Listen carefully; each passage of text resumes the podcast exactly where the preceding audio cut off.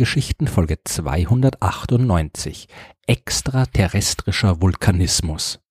In der letzten Folge der Sternengeschichten habe ich vom Vulkanismus auf der Erde erzählt und von der wichtigen Rolle, den dieses Phänomen für uns und unseren Planeten spielt. Die Erde ist unter anderem nur deswegen so lebensfreundlich, weil sie ein aktiver Planet mit aktiven Vulkanen ist. Die Erde ist aber nicht der einzige Planet im Sonnensystem. Wie sieht's also anderswo mit Vulkanismus aus? Fangen wir mit dem Merkur an, dem sonnennächsten Planet. Auf den ersten Blick ist dort nicht viel los. Der Planet ist klein und mit einem Durchmesser von 4879 Kilometern nur ein bisschen größer als unser Mond. Merkur hat keine nennenswerte Atmosphäre und aufgrund seiner Nähe zur Sonne ist es schwierig, ihn mit Raumsonden zu erforschen. Nur zweimal in den 1970er Jahren durch Mariner 10 und zwischen 2004 und 2011 durch Messenger ist der sonnennächste Planet von Raumsonden besucht worden. Gelandet ist man dort überhaupt noch nie und man hat noch nicht mal die komplette Oberfläche fotografiert.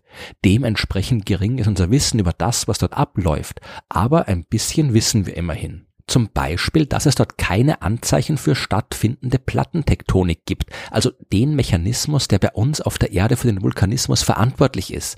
Aber es gibt Hinweise, dass zumindest früher einmal Vulkane eine wichtige Rolle auf Merkur gespielt haben, allerdings sehr viel früher. Die Messenger-Sonde hat 2008 das Caloris-Becken beobachtet, eine riesige 1550 Kilometer durchmessende kreisförmige Struktur. Entstanden ist es aller Wahrscheinlichkeit nach vor ungefähr 3,8 Milliarden Jahren beim Einschlag eines circa 100 Kilometer großen Brockens auf dem Planeten. Das war ein ziemlich heftiger Impact, so heftig, dass aus dem Inneren des Merkur geschmolzenes Gestein an die Oberfläche gelangt ist und das Innere des Calorisbecken gefüllt hat. Auch anderswo hat man Hinweise auf vergangenen Vulkanismus gefunden. Genau gegenüber dem Calorisbecken, auf der anderen Seite des Planeten, da sind die Rupes Discovery, ein seltsam chaotisches Gelände mit kleinen Hügeln und Rissen, Schluchten und Tälern, fünfmal größer als Deutschland. Außerdem findet man dort und anderswo Geländeformationen, die wie kilometerhohe Stufen ausschauen, wo sich der Boden irgendwie verschoben zu haben scheint. Das führt man auf eine Schrumpfung der Planetenoberfläche zurück. Als Merkur nach seiner Entstehung und dem Ende der letzten großen Einschläge von Himmelskörpern vor 3,8 Milliarden Jahren langsam abgekühlt ist, ist dabei auch seine Oberfläche geschrumpft und hat die akotischen Steilstufen erzeugt, die man dort beobachtet. Ebenfalls eine Rolle könnten die starken Gezeitenkräfte gespielt haben, die von der nahen Sonne ausgeübt werden. Dadurch und durch das Schrumpfen sind jede Menge Risse entstanden, aus denen Lava austreten kann. Diese Phase des frühen Vulkanismus hat erst geendet, als der Merkur weit genug abgekühlt ist, so dass er nicht mehr schrumpft und die Risse verschlossen wurden. Heute scheint der Merkur tatsächlich keine aktive Welt mehr zu sein, obwohl es ein paar Hinweise gibt, die auf vergleichsweise junge Aktivität hindeuten. In einigen Kratern hat man mit Messenger mehrere Vertiefungen gefunden, die eventuell durch aus dem Inneren des Planeten entweichende Gase entstanden sind. Als das Gas freigesetzt worden ist, ist der Untergrund dann kollabiert und hat die Löcher erzeugt. Wenn das so war, dann könnte dieses Gas durch vulkanische Aktivität entstanden sein. Aber es gibt auch andere Mechanismen, die sowas erzeugen können, zum Beispiel die Erosion von Gestein. Ob am Merkur immer noch irgendwo unter der Oberfläche vulkanische Aktivität stattfindet, das ist also unklar. Das werden wir erst rausfinden, wenn wir diesen Planeten intensiver erforschen. Im Gegensatz zum Merkur sind auf dem Mars die Spuren des Vulkanismus ganz offensichtlich. Immerhin findet man dort Olympus Mons, bei dem es sich nicht nur um den größten Berg des Sonnensystems handelt, sondern auch gleichzeitig den größten Vulkan. Dieses Ding erhebt sich mehr als 26 Kilometer über die Ebene, in der es sich befindet und mehr als 21 Kilometer über das mittlere Nullniveau der Marsoberfläche, also das, was man bei uns auf der Erde als Meereshöhe bezeichnen würde. Quasi gleich nebenan befinden sich drei weitere Schildvulkane, die drei Tarsis Montes, Pavonis Mons mit 12 Kilometer Höhe, Arsia Mons mit 14 Kilometern und Ascreus Mons mit 18 Kilometern. Es kann sein, dass der Ursprung dieser Riesenvulkangruppe in einem riesigen Einschlag liegt, denn genau auf der gegenüberliegenden Seite des Planeten, da findet man Hellas Planitia, der größte Einschlagskrater auf dem Mars. Immerhin ein Durchmesser von mehr als 2000 Kilometern. Der gewaltige Asteroid, der da vor 3,9 Milliarden Jahren eingeschlagen ist, der hat eventuell die Vulkantätigkeit auf der gegenüberliegenden Seite des Planeten ausgelöst. Aber auch so ist es kein Wunder, wenn die Vulkane auf dem Mars viel größer sind als die auf der Erde. Denn auch am Mars findet man keine Plattentektonik und die ist, wie ich ja schon mehrmals erwähnt habe, eine der Ursachen für Vulkanismus. Dort, wo die Kontinentalplatten auf der Erde zusammenstoßen oder Lücken zwischen ihnen sind, da kann Magma aus dem Erdinneren austreten und Vulkane erzeugen. Magma kann aber auch direkt unter den Platten weit ab von den Grenzen aufsteigen und irgendwann die Kruste durchbrechen. Sowas nennt man Hotspot und die Vulkane von Hawaii sind ein gutes Beispiel dafür. Die Inseln, aus denen Hawaii besteht, sind ja eigentlich nichts anderes als eine Reihe von Vulkanen, die sich unter dem Meer gebildet haben und irgendwann so groß geworden sind, dass sie aus dem Wasser herausragen. Schaut man sich Hawaii auf einer Landkarte an, dann sieht man, dass die Inseln oder Vulkane wie Perlen auf einer Schnur aneinandergereiht sind. Das liegt daran, dass dort tief im Erdmantel ein Hotspot existiert, aus dem ständig Magma nach oben drängt.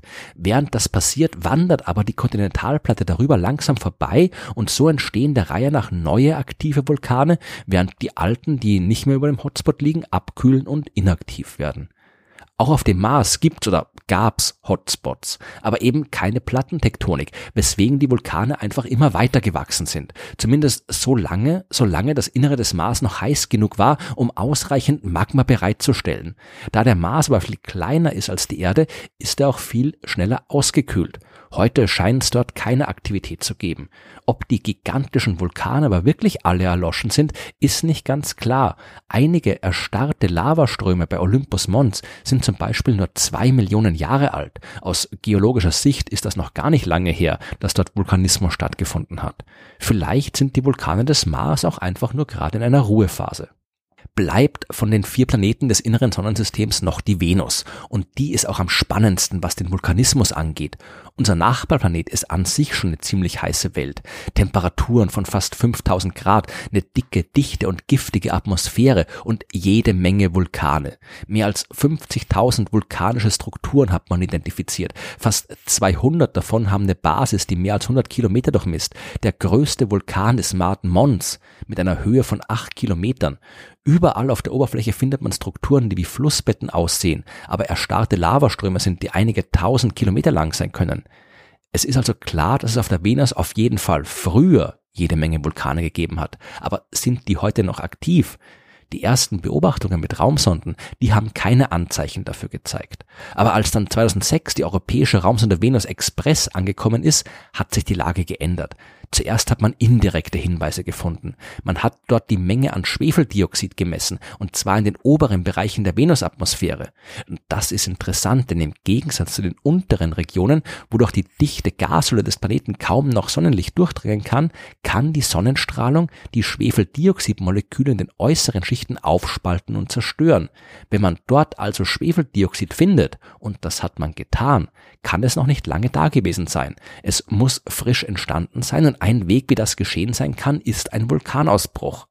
Richtig spannend war dann aber die Auswertung der Infrarotdaten im Jahr 2008. Man kann die Oberfläche der Venus aus dem All nicht direkt beobachten. Durch die dichte Wolkenschicht dringt normales Licht nicht durch. Aber Infrarotstrahlung, also Wärme, die kann man messen.